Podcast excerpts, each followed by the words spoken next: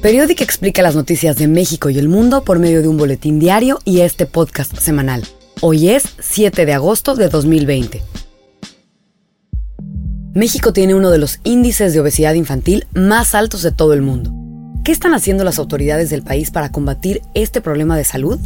Esta semana, el Congreso de Oaxaca, al sureste de México, se convirtió en el primero del país en reformar la Ley Estatal de Derechos de Niñas, Niños y Adolescentes, para restringir la distribución, venta, regalo y suministro de bebidas azucaradas y alimentos envasados de alto contenido calórico a niños y adolescentes. Se declara aprobado con 31 votos el decreto mencionado. Así, ninguna persona menor de edad en el estado podrá comprar ni papitas ni refrescos en tiendas o en la escuela, a menos de que esté acompañado de un adulto que lo autorice.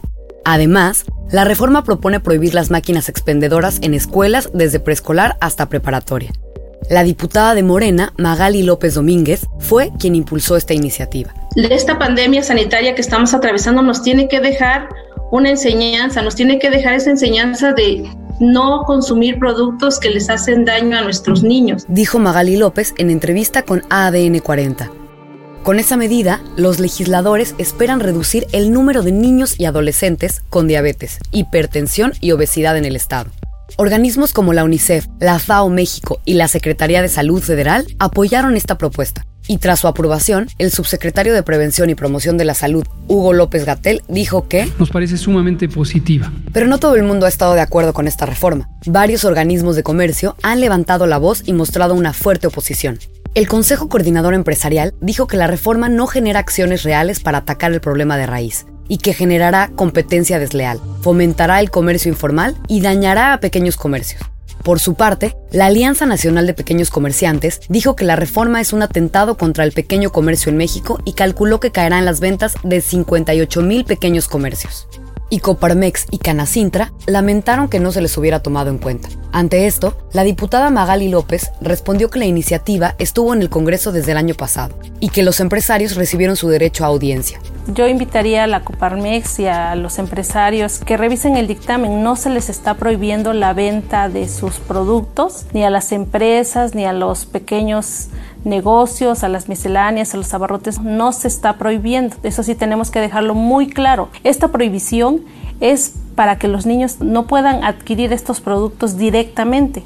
Sin embargo, si es a través de sus padres, tutores legales, sus responsables, son ellos quienes van a tener esa responsabilidad de darles o no darles a los niños productos de alto contenido calórico y bebidas azucaradas. Mientras tanto, el gobernador de Tabasco, Adán Augusto López, anunció que la próxima semana presentará una iniciativa de reforma similar a la que se aprobó en Oaxaca. Y yo creo que una de las enseñanzas de esta pandemia es que debemos ser preventivos, que debemos de regresar en la medida de lo posible a la alimentación este, tradicional y eh, hay que sembrar con los niños para que vayan educándose dijo el gobernador a Televisión Tabasqueña. Estas propuestas de Oaxaca y Tabasco se suman a la estrategia federal contra la obesidad de un nuevo etiquetado frontal en los empaques de alimentos y bebidas. El nuevo etiquetado informará exceso de sales, grasas saturadas o calorías y entrará en vigor el próximo octubre.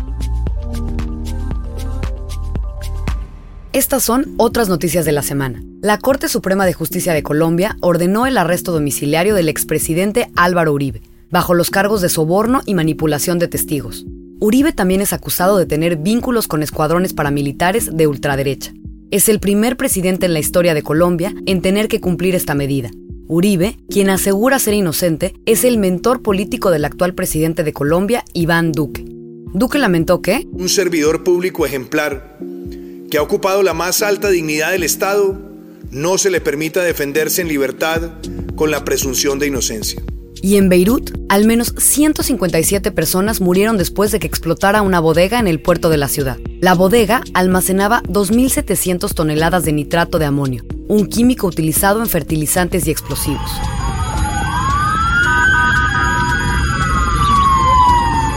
Alrededor de 5.000 personas resultaron heridas y 300.000 perdieron sus hogares, dijeron las autoridades del Líbano.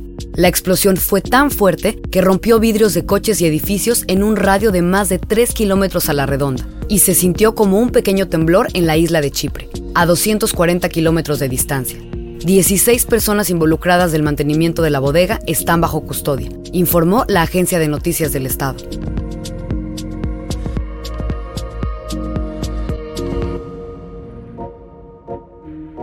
Para terminar, hablamos con Richie López, un productor musical ganador del Grammy que vive en Miami y que es una de las mentes que han estado detrás de algunas de las canciones en español más famosas del último año, como esta de Camilo y Pedro Capó.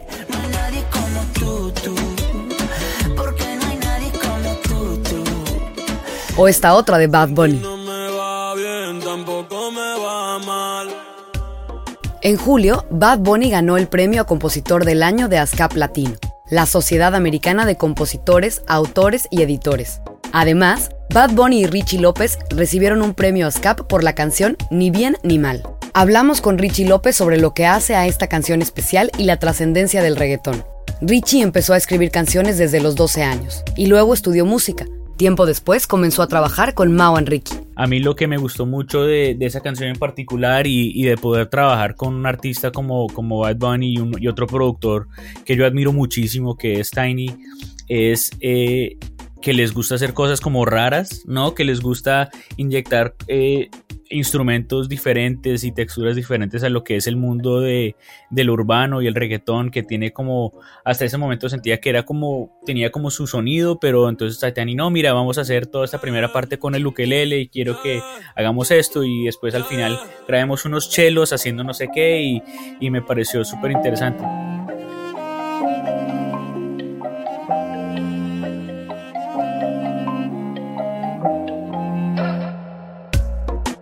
Le preguntamos a Richie que qué opinaba de los memes que surgieron después de que Bad Bunny ganara el premio a compositor del año de ASCAP Latino. Pienso que la gente que critica eh, a, ese premio en particular no debería entender que por qué se da esos premios. O sea, el premio ASCAP como tal eh, es entregado a las 50 canciones más tocadas del año. Y a todo esto, ¿cuál es la trascendencia del reggaetón en el mundo? Lo que me, lo que me gusta de, de, lo urbano y lo que es el, trap y todo eso que ha salido y que está sonando muchísimo es que está exportando eh, mucho, mucho, pero mucho, mucho, mucho talento latino al crossover. O sea, yo, yo creo que lo que pasaba antes que lo llegó a hacer el reggaetón es que, de, por ejemplo, la música latina tenía sus propios sonidos, o sea, tenía, pero no, pero nada que hacía como el crossover con, el mercado americano.